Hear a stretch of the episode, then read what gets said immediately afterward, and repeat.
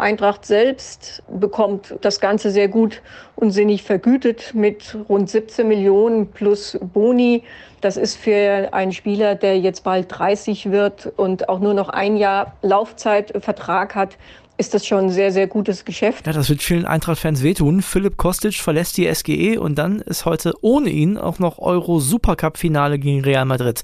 Darüber sprechen wir natürlich in Stammplatz. Außerdem geht es um Matthijs de Licht. Der will unbedingt wieder in die Startelf. Wir reden über den BVB und wir sprechen natürlich auch über die Verletzung von Lukas Klostermann. Für den könnte es auch eng werden in Richtung WM. Ich bin André Albers. Stammplatz Dein täglicher Fußballstart in den Tag. Wir hoffen, ihr seid gut reingekommen in diesen Mittwoch. Kili und ich sind es auf jeden Fall. Ja, schön, dass ihr wieder dabei seid hier bei Stammplatz. Und wir fangen an mit dem Spiel, was ganz aktuell heute Abend ansteht. Riesennummer für Eintracht Frankfurt. Euro Supercup gegen Real Madrid. Ja, und wer hätte gedacht, dass sie dabei sind? Vor einem Jahr, ich glaube, äh, keiner hätte das für möglich gehalten. Jetzt dieses Spiel da in Finnland gegen Real Madrid, gegen die königlichen Euroleague-Sieger, gegen Champions League-Sieger. Ich glaube, davon träumen die Frankfurter Fans immer noch. Und schön, dass auch wieder 10.000 mit dabei sind. Und man kann nur hoffen, dass sie den gleichen Spirit zeigen wie im letzten Jahr oder wie in der letzten Saison, als sie die Eintracht durch Europa gepeitscht haben. Ne? Ja, das werden die auf jeden Fall brauchen heute Abend. Ich würde sagen, die Infos zum Spiel holen wir uns ab von unserer Euro-Ulrika. Von unserer Reporterin Ulrika Siegenberger. WhatsApp ab. Ja, heute Abend Supercup, Eintracht gegen Real Madrid. Klingt schon mal gut, aber die Vorfreude ist so ein bisschen gedämpft bei mir. Nach diesem 1 zu 6 Debakel gegen Bayern zum Ligastart am Freitag und all den Vorkommnissen rund um dieses Spiel. Gedämpft auch ein bisschen und da bin ich bestimmt nicht alleine, sondern wird es den Fans genauso gehen, weil jetzt eben Philipp Kostic nicht mehr da ist und die Aufgabe dadurch sportlich doch um einiges schwieriger wird und ich auch nicht so richtig weiß, wie jetzt die Mannschaft das aufnehmen wird, weil es so kurz vorm Spiel halt doch ein bisschen ähm, unglücklich irgendwie ist. Vermutlich wird noch ein Star fehlen, nämlich Mario Götze. Es ist möglich, dass er für das Ligaspiel am Wochenende in Berlin geschont wird.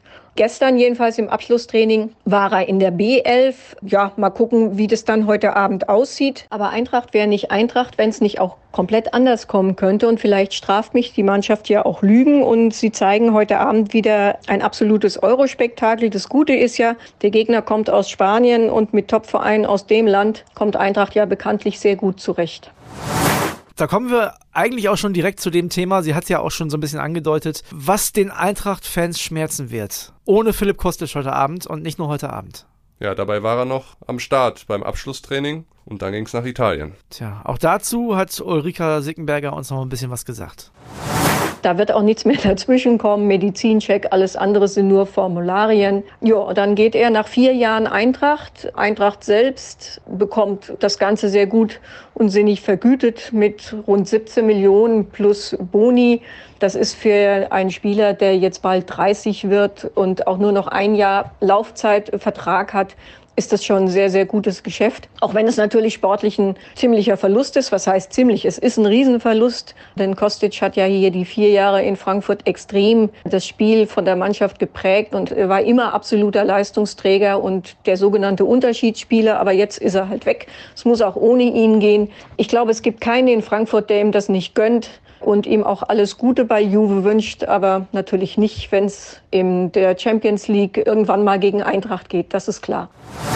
Ja, André, sage ich dir ganz ehrlich, ist ein guter Deal für die Eintracht. Klar, du verlierst einen der wichtigsten Spieler der letzten zwei, drei Jahre, aber du kriegst 17 Millionen. Philipp Kostic und dann noch Boni dazu wäre jetzt ins letzte Vertragsjahr gegangen. Das ist eine ordentliche Summe für einen 29-Jährigen. Von daher ja, du verlierst einen, einen sehr, sehr guten Spieler, aber du kriegst auch eine Menge Kohle.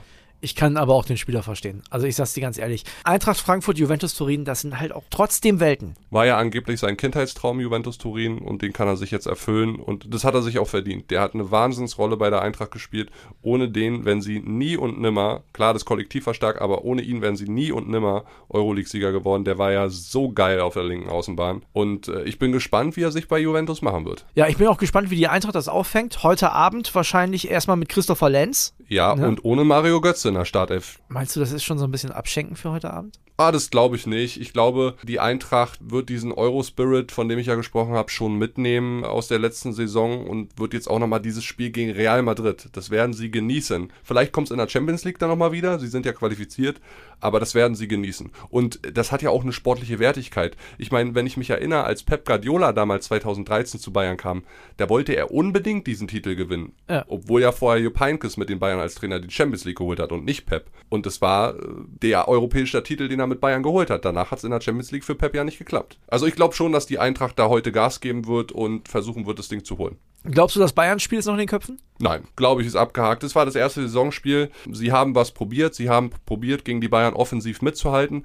Sie haben gesehen, dass es gegen einen Gegner mit dieser Offensivqualität nicht funktioniert mit ihrer eigenen Abwehrreihe. Von daher sind sie auch gewarnt vor Real Madrid. Und du darfst bei Real ja auch nicht vergessen, die starten erst die Spanier am Wochenende in die Saison. Die haben noch kein Pflichtspiel gemacht vielleicht ist Eintracht auch schon ein bisschen weiter. Ich habe ja gerade schon gesagt, Christopher Lenz wird wahrscheinlich Kostic heute Abend ersetzen auf der linken Seite.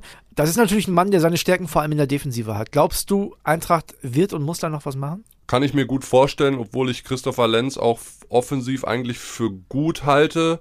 Wenn ich mich an seine Zeit bei Union Berlin erinnere, da hat er es auch offensiv sehr gut gemacht mit einer guten Dynamik. Der hat halt in dem letzten Jahr, als er zur Eintracht gekommen ist, jetzt nicht unbedingt Selbstvertrauen getankt, weil er eher Ergänzungsspieler war und eingewechselt wurde. Ja. Hat dann aber sich trotzdem auch einen Elfmeter damals in Sevilla genommen im Finale. Das spricht natürlich auch ein bisschen für ihn. Will Verantwortung übernehmen, kann er auch. Und ich glaube, wenn man dem so zwei, drei, vier Spiele gibt, dann kann der auch in den Rhythmus kommen, wo der offensiv helfen kann. Wollen wir den Eintracht-Fans für heute Abend nochmal ein bisschen Mut machen? Sehr gerne. Das letzte Mal, dass der Euroleague-Sieger den Euro-Supercup gewonnen hat, war 2018 gegen Real Madrid, Atletico damals.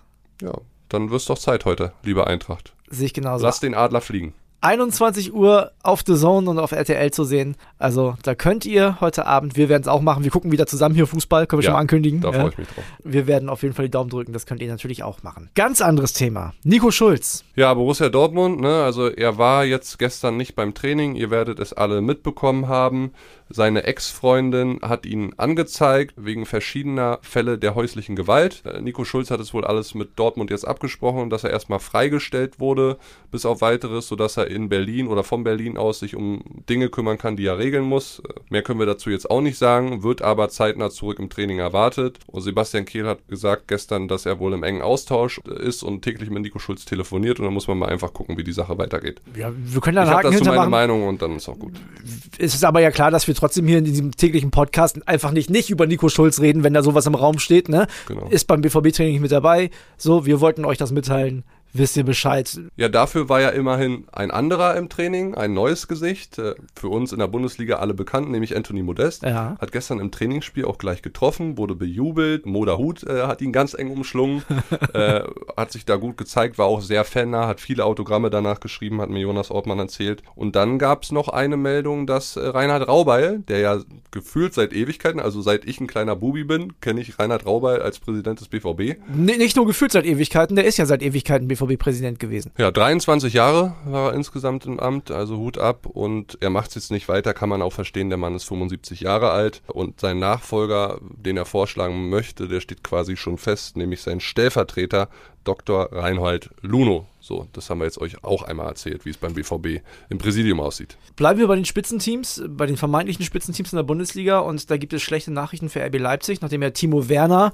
jetzt endlich angekommen ist, drückt der Schuh in der Defensive, denn äh, Lukas Klostermann hat sich verletzt. Ja, für die RB-Defensive ist es echt knallhart. Ja, weil auch Guardiol ist ja noch nicht richtig fit, zuletzt zwar wieder eingewechselt worden, aber hat Trainingsrückstand. Und natürlich auch für unsere Nationalmannschaft Richtung Katar für die WM. Äh, es kann sein, dass Klostermann operiert werden muss.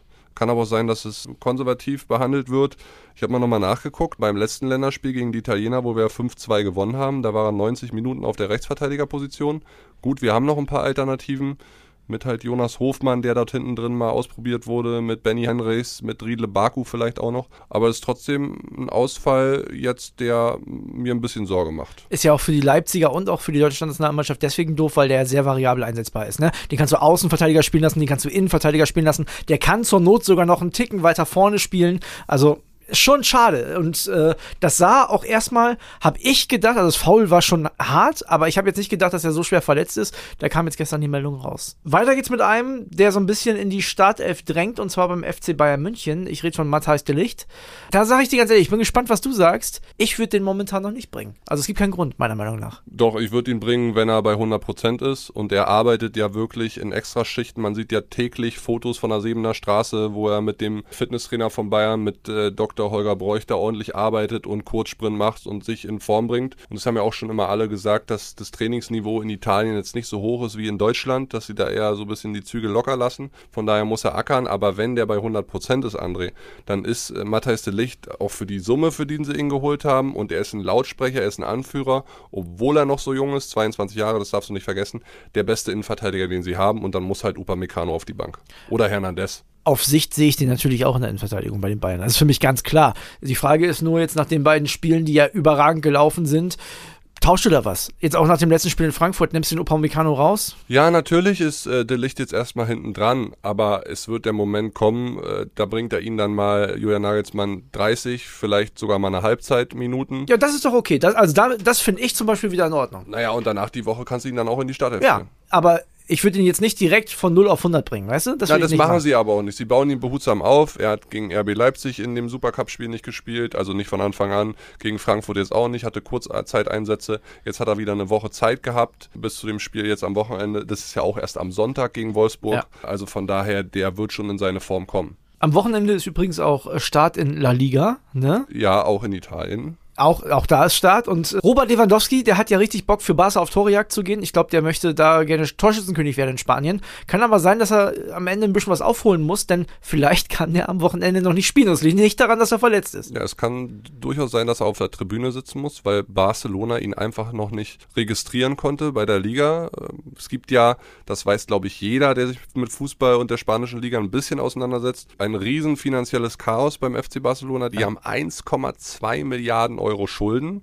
Und es gibt natürlich irgendwelche Voraussetzungen dafür, dass du Spieler melden kannst. In Spanien ist es so, dass Barca 25 Spieler registrieren darf. Aktuell haben sie 33 unter Vertrag. Sie haben einen Gehaltsetat von 620 Millionen Euro veranschlagt. Das sind 30 Millionen zu viel. Und sie müssen halt jetzt Spieler abgeben, von der Gehaltsliste streichen. Und das Problem ist, dass viele einfach nicht weg wollen. Das ist ja mittlerweile fast schon Slapstick. Das ist ja peinlich, was da passiert. Was die mit De Jong versuchen. Auch Braithwaite zum Beispiel um TT, die wollen die ja alle loswerden und die kriegen das nicht gebacken. Ja, dass äh, allein der Präsident jetzt öffentlich sagt, sie wissen, dass es Zeit ist zu gehen, ist schon eine knallhart Aussage.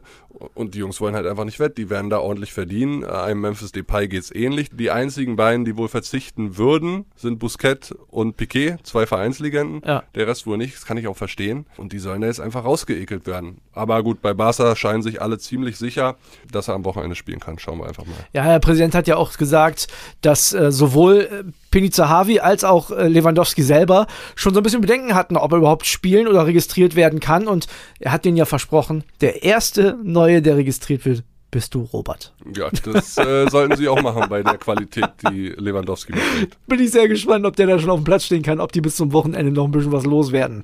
Wir haben heute natürlich eine neue Ausgabe Sportbild und da gibt es eine super interessante Geschichte, Kili. Das ist ja fast schon ein Krimi. Ja, es wurden Geheimtresore in der DFB-Zentrale in Frankfurt entdeckt.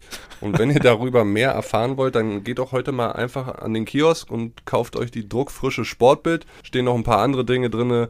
Äh, Robert Lewandowski wurde von unserem Reporterkollegen Tobi Altscheffel bei seinen ersten Tagen in Barcelona begleitet. Da gibt es ein paar interessante Zitate von Levi. Dann hat Bayern einen Millionendeal eingetütet. Da könnt ihr auch mal drüber lesen. Also mehr wollen wir nicht verraten. Ist natürlich ein kleiner Teaser. Also gerne an Kiosk gehen und euch die Sportbild Sportbild die Druckfrische holen heute. Und dann haben wir zum Schluss noch einen TV-Hinweis. Und äh, da geht es um eine riesengroße Trauerfeier. Ich bin mir sicher, das wird sehr, sehr emotional und zwar in Hamburg heute. Ja, Uwe Seeler äh, wird heute gedacht im Volksparkstadion mit tausend geladenen Gästen. Unter anderem unser Bundeskanzler Olaf Scholz ist dabei.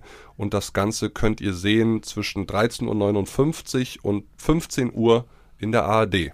Also Uwe kriegt einen sehr würdigen Rahmen für seinen Abschied. Und damit machen wir auf die heutige Folge den Deckel drauf. So sieht's aus. Viel Spaß heute Abend beim Fußball gucken. Ich freue mich sehr drauf. Ich glaube, das wird cool. Ich habe auch Bock. Also wir sitzen hier wieder zusammen, wir gucken uns das an und wir drücken der Eintracht die Daumen. Und morgen sprechen wir natürlich drüber. Hier in Stammplatz. Bis Ihr dann. Kennt's. Bis dann. Ciao, ciao. Ciao, ciao. Stammplatz. Dein täglicher Fußballstart in den Tag.